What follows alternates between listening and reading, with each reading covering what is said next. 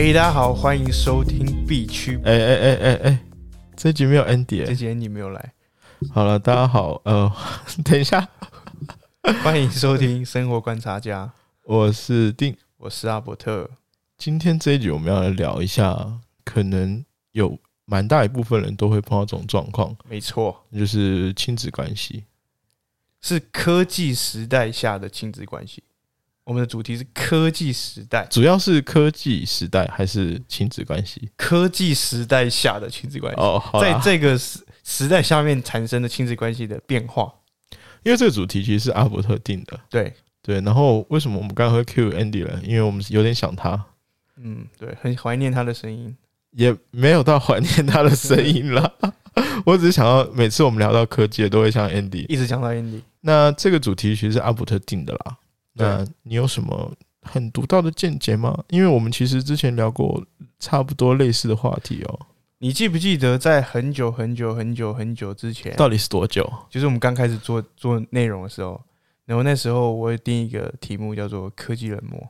哦，对。然后我们其实尝试了很多很多次，一直抓不到太鲜明或者具体的方向，然后来讨论这个内容，就是。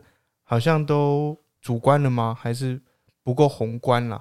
就角度可能没有拿捏好吧？对，菜鸡嘛，还在练习。对，真的有点菜。对，现在事隔一年，然后我们一路这样子录到现在，然后在创作上面当然也有精进自己的能力。哦，等一下，我们之前录的我没有放出来啊。对，没有放出来，还没有。哦，难怪我觉得黑历史，黑历史，那真的 黑历史。奇怪，我好像很有印象，但是我记得我没有放啊，还是怎样？一开始定题目的时候就已经有，我有定到这个内容。我那时候想的也是跟现在想的很接近，但是那时候就是有口难言啦，脑袋很多想法，但是我真的不知道怎么去把它落实下来，感觉没有那么的具体。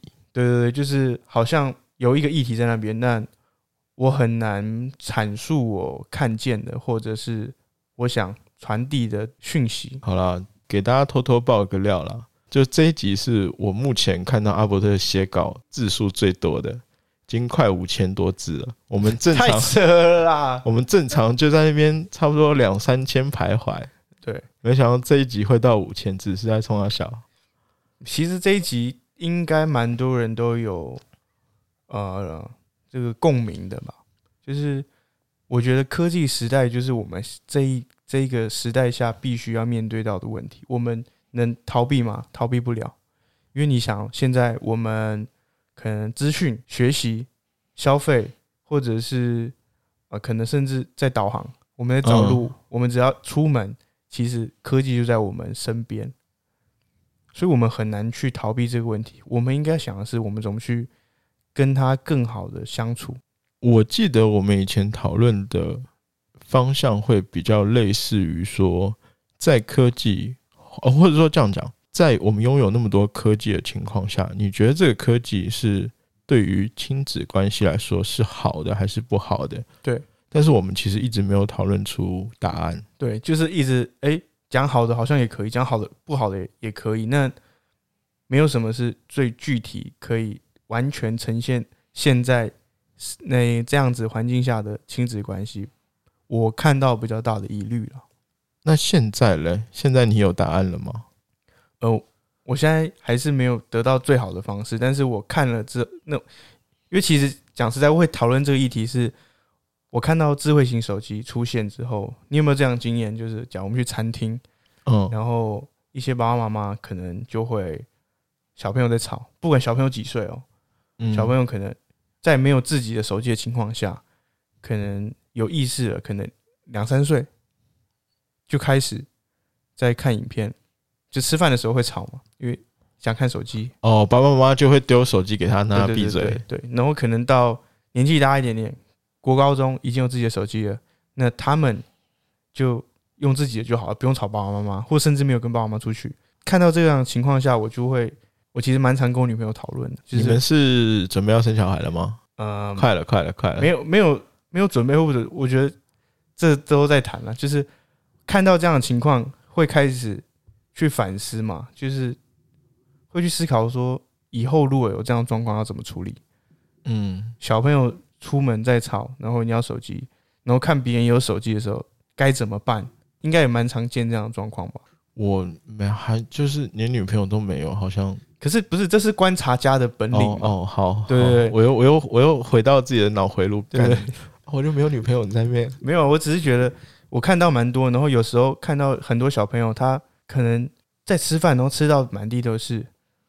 第一个，我觉得小朋友在味觉学习上面，可能也会受到眼睛刺激之后，受到大脑刺激，然后你忘记嘴巴要去好好的品尝食物，这是第一个点。那我觉得第二个点就是，我们是不是这样子做，让小朋友的选择都只有一个，就是他少了很多去体验不同面向的生活的价值，而他只知道手机有什么他可能。只会透过手机去了解外面的资讯。对对对对，所以今天想要聊这个问题，因为其实我蛮多同，因为我同事有些年纪比较稍长一点，可能也不是你同事啦，就是我们周边现在很多人结婚生小孩，对。然后因为其实我我每次，因为我有时候会跟同事就出差嘛，然后也会跟他们聊天，蛮常跟他们聊天，然后有时候就会跟不同的同事去聊一下，因为有些有小朋友，嗯，然后我就问他们说：“哎、现在你们小朋友也会这样吗？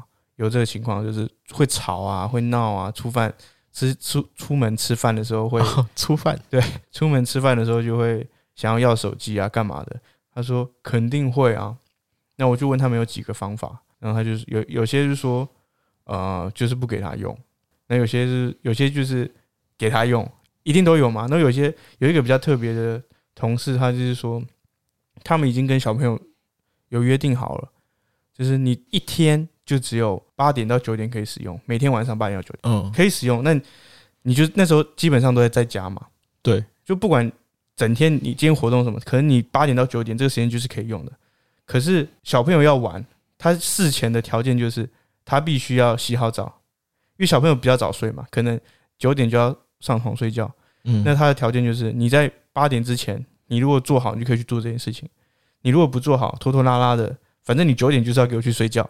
所以他，我觉得他隐约可以给他一个守时的习惯。感觉像当兵一样啊。对，对，有点像当兵，但我觉得至少让小朋友知道，你一天可以支配的时间是只有这一些，那其他时间你应该要去做你应该做的事情。诶，这个也蛮巧妙的方法。对，但是我觉得这怎么亲子之间要怎么去达到这样的共识，是需要有彼此的默契啦。我有听到一个我朋友用的一个蛮高招的方法，分享一下，分享一下。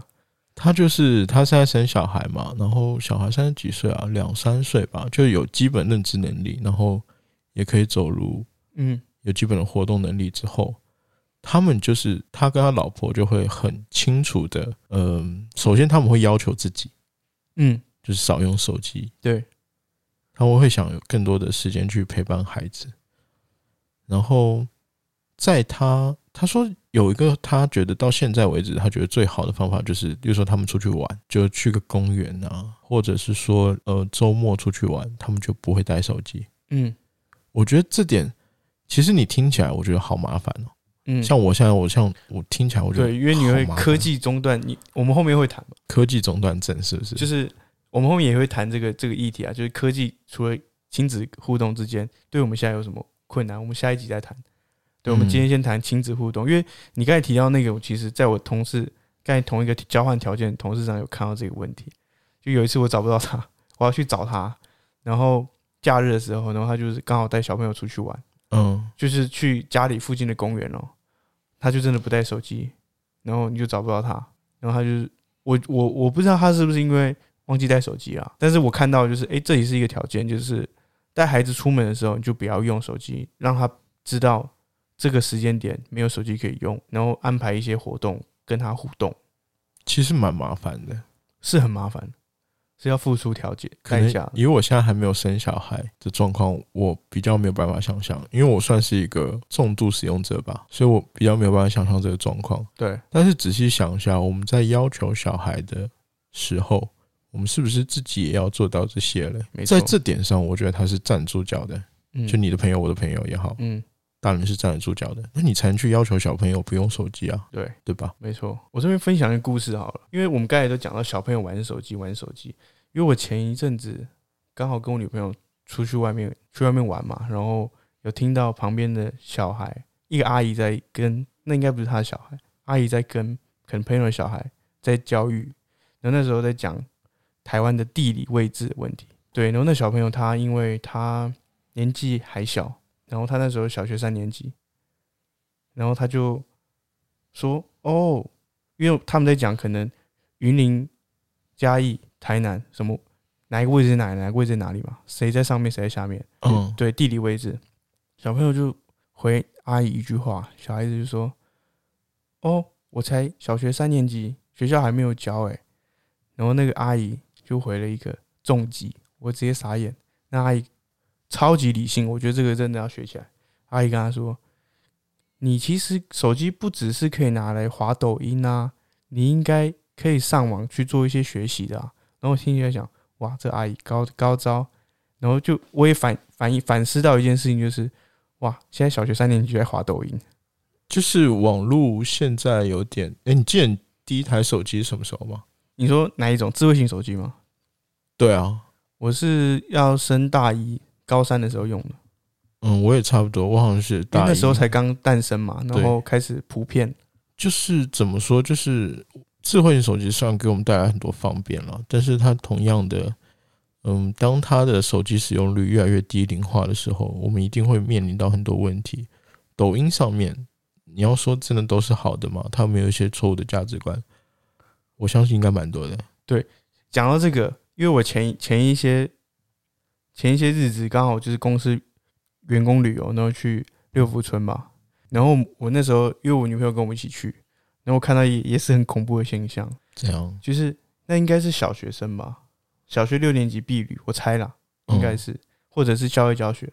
然后那时候小孩小朋友已经每个人一只智慧型手机了，嗯。然后全部人就是有些人在打游戏嘛，男生可能在打游戏，然后因为我们在排队玩那个消云霄飞车还是什么的，嗯女小男生就在玩游戏，然后女生有些在滑 FB、Facebook，然后里面就很多影片嘛。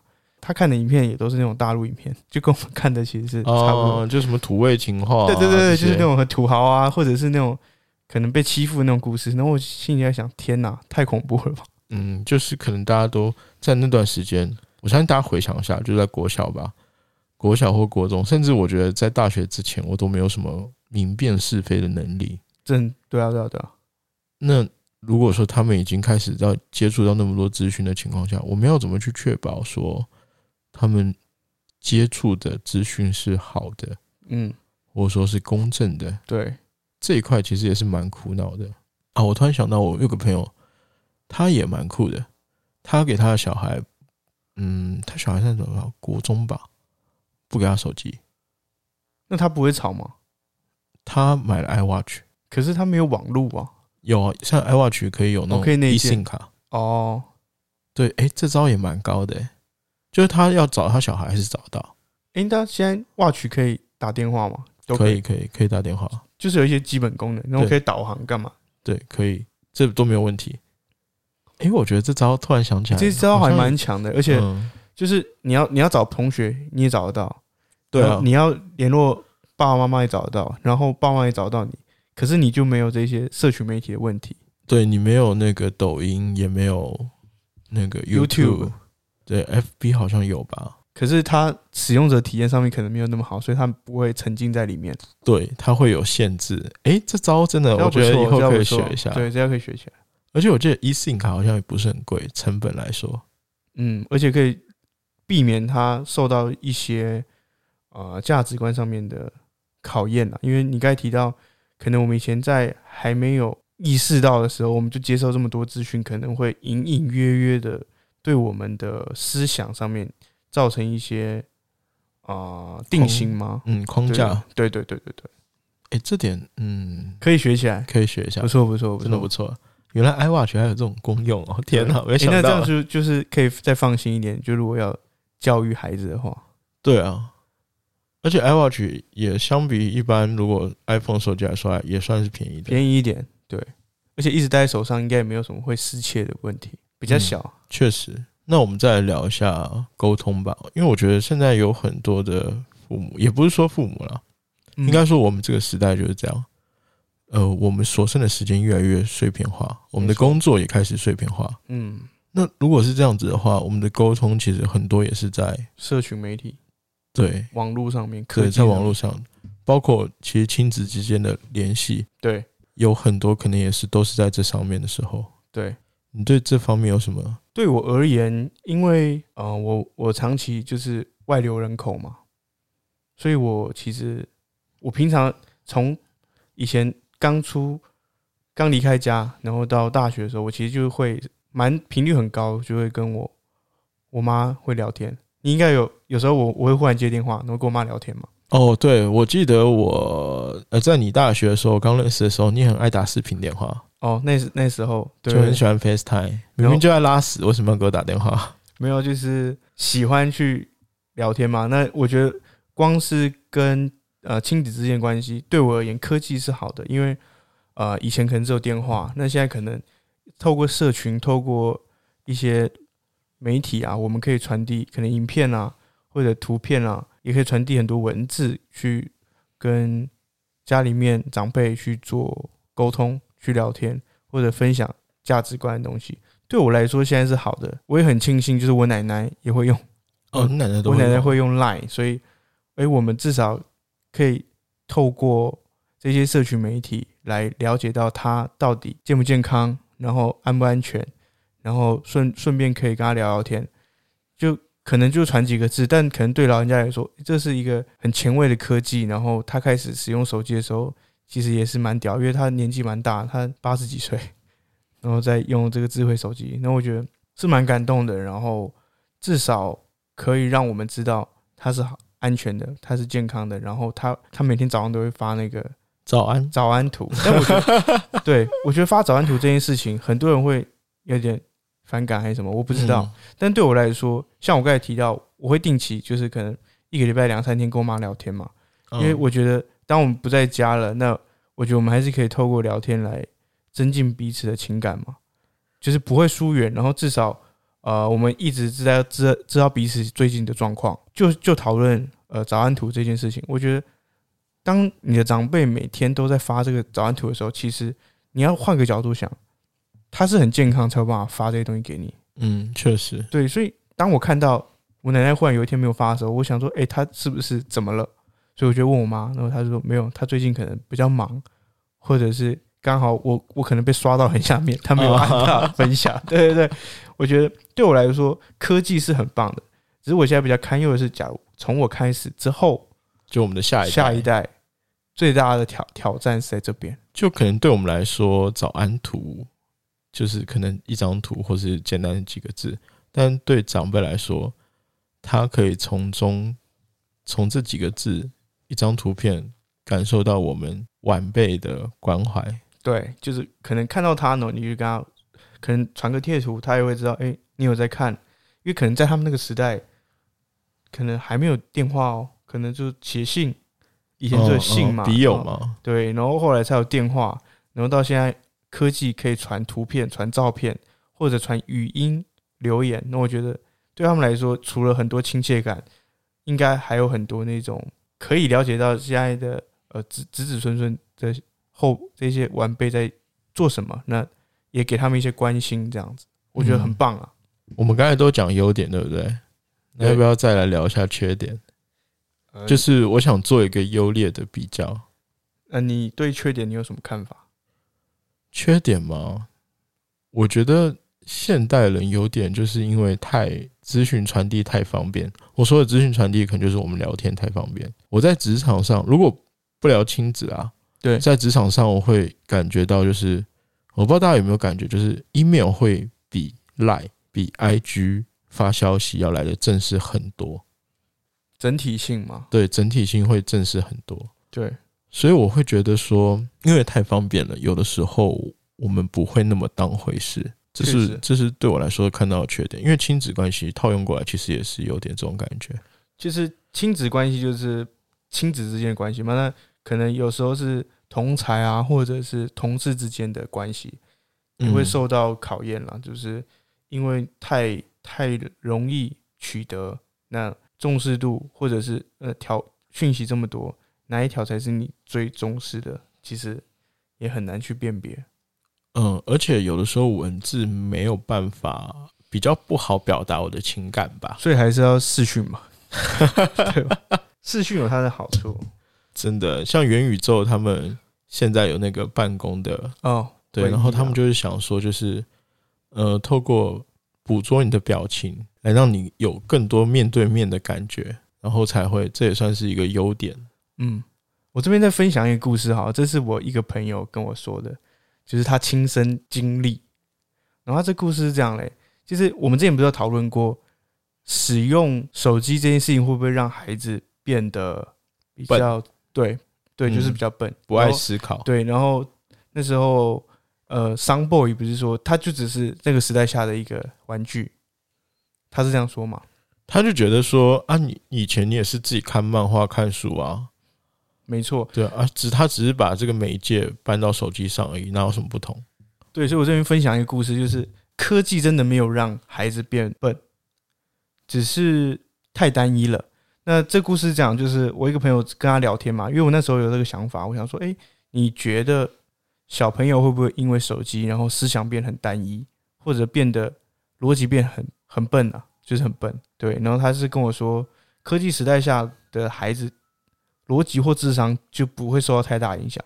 他分享他就是小侄女，就是他哥哥的女儿的故嗯，事，因为他哥哥女儿是给他妈妈带嘛，就是给他侄女的外婆带，就他妈婆，外婆，对外婆，然后因为他那时候就是买一只新的手机给他妈，所以他妈妈就想要把旧的手机给小侄女，嗯，所以这些手手机就在小侄女手上玩。然后因为我们想说，诶，小侄女她如果没有网络的话，应该安全很多吧？对啊，对，因为他收到资讯就是单一的嘛，他就是单机游戏。那这样子问题来了，就是小侄女那时候，爷爷就是我我朋友的爸爸，嗯爷爷跟小侄女说，你一定要记好家里的电话号码，为什么这样讲？因为怕小孩子走丢嘛，走走丢至少可以打电话回家嘛。所以以前不是长辈都会说你怎么样一定要记得家里的电话号码，至少可以打电话回家。在我们那个时代，那在现在他们也是有这样的教育，嗯，就是至少让孩子知道家里电话。这时候来了，小女孩因为要网路，她就去 WiFi 那边找输入密码，然后她就直接顺势地把家里电话输进去，然后就连上网了。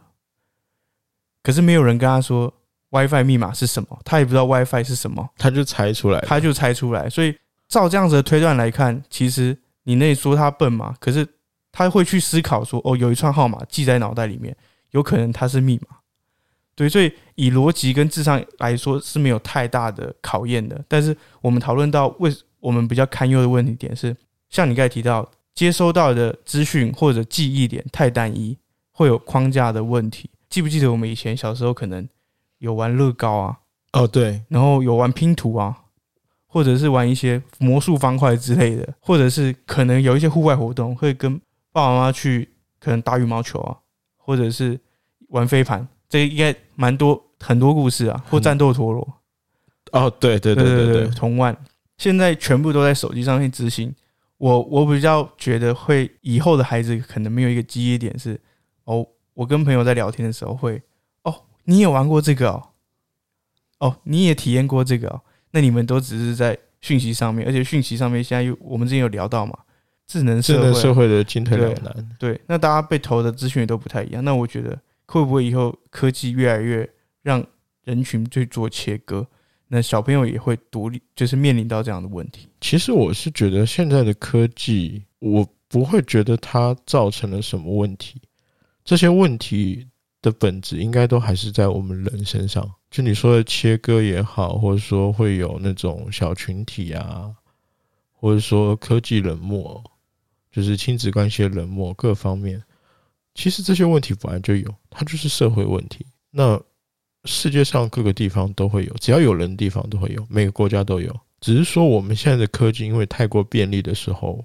相比说它制造问题，我更觉得它是放大了这些问题。你说，你说我太放大这样的问题，不是因为有科技之后，反而是会让这些问题放大了。哦，它可能只是一个小细节，而且讲白一点，你说如果说小群体的话，在没有手机之前，它也有啊。是啊，是啊像冷漠的亲子关系的话，在没有手机之前是也会有，也会有啊，只是这个可能会加速。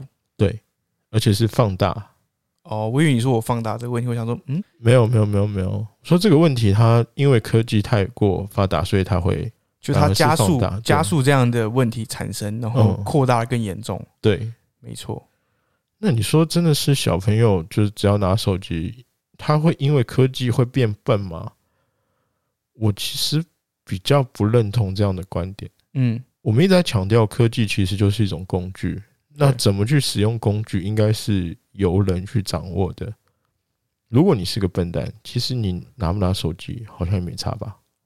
是，只是呃，在这这个跟我们一开始讨论的问题比较像，就是这些孩子在还没有建立好价值观的时候使用，就是会有面临到风险会稍微比较大一点点，嗯，对，所以这是前提嘛，前提是在这样的情况下使用会危险度会提高一点点。只是说就是这些问题，其实他小时候，我我觉得小时候比较需要保护，嗯，就是过滤资讯这一块，可能是就是由父母可能像以前有什么色情守门员那种，哦，对对对对对，其实也是一种保护机制嘛。对。但是等到年纪大的时候，你没有办法阻止他去接触这个世界。我们到现在还是会聊这些哈，就是你现在去看网络上点阅率最高的这些东西，永远都是一些新三色。就刺激的嘛，对，快速刺激，然后马上让你产生心理反应的东西。那要怎么去跟他们？他们迟早有一天总是会接触到这些的嘛。但是在他们接触之前，我们要怎么去建立好一个价值观，那我们知道说，哦，这东西很常见，但是它并不它并不是绝对，它并不适合在你的日常生活中做那么夸张的事情。嗯，我觉得这个会比较重要一点。你说笨不笨哦？我觉得没有诶、我们从一些诶、那个书叫什么？是我忘记是什么书，是《世界简史》还是什么书？我在书上面看到，就是其实人从古至今，人的智商是一步一步往上走的。所以是在前进的。对，其实是如果我们只讲智商啦，对，都是往前走的。但是就是因为我们活的，就是我们的文化演变到现在之后，它其实是会面临很多问题的。那这些问题有些可以克服，有些不能克服，嗯，那就是看怎么去做妥善的处理了。所以说变笨吗？我不觉得、欸。应该是说你刚才的想法是说，既然都会面临到，那我们应该怎么在这个面临到之前，先做好该有的介绍、介绍，或者是呃孩子的建设、心里面的建设，给他们标准，可以说是标准吗？还是呃合理的价值观吗？对，其实，在资讯传递的过程中，资讯其实我就觉得没有什么好坏啊。对资讯其实就是正正，就是它只是传递资讯嘛。哎，我不知道有没有我们的老听众，以前我聊过 LBRY 嘛，就是有区块链版的 YouTube。然后怎么说，它上面有色情吗？以前我聊过这个问题嘛，上面会不会有色情的一些东西？有，有一定有，不用想，因为这些东西就是点阅率，嗯，对吧？只是说资讯本身它真的有好坏之分吗？如果你从理性的角度，它应该都是要存在的，因为它毕竟是我们的历史嘛。我们的历史要用来干嘛？就是为了检视我们过去的错误嘛。如果你把这个错误去排除掉，或者说把它遗忘掉，那你以后按照人类的尿性，其实你过一段时间还是会犯同样的错误。可以去听健忘那一集。哦，对，所以在资讯传传递的过程中，没有好坏之分。那孩子有没有所谓的喜好方向呢？或者是说有什么比较容易接触资讯的过程中，框架着孩子的思想嗯，或价值？我举一个最简单的例子，就是我们现在流量为王的时代，会不会我们的下一代会认为说，流量就是一切？我只要流量，我就可以过得很好，我就可以赚到钱，这就是我人生价值。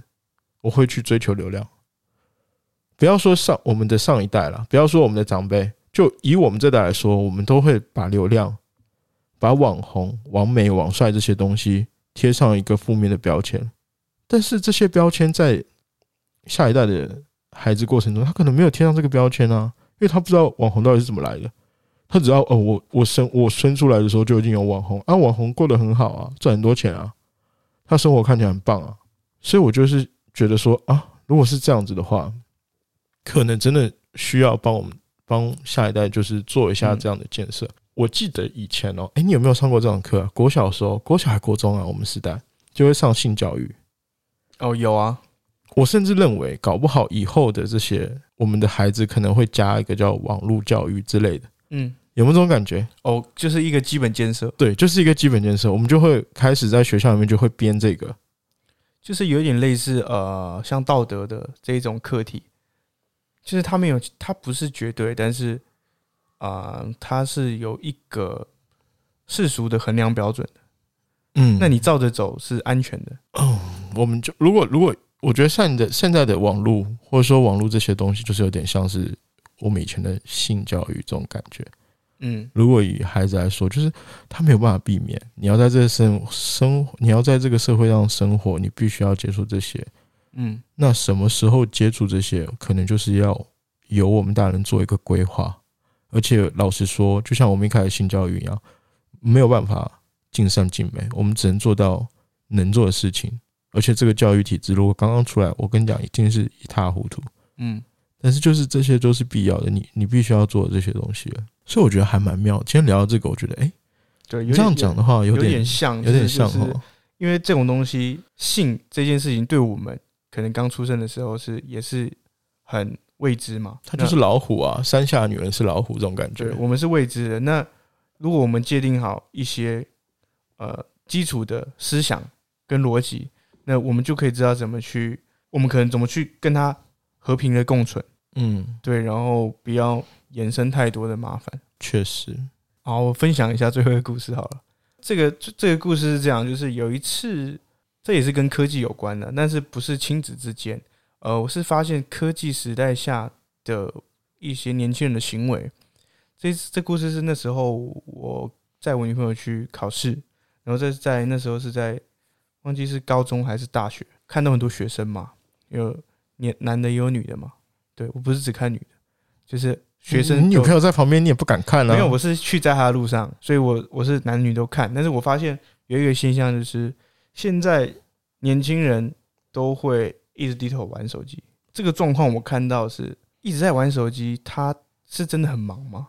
还是对我我那时候投射出来的心理，这跟这一题这一次的题目比较没有关联。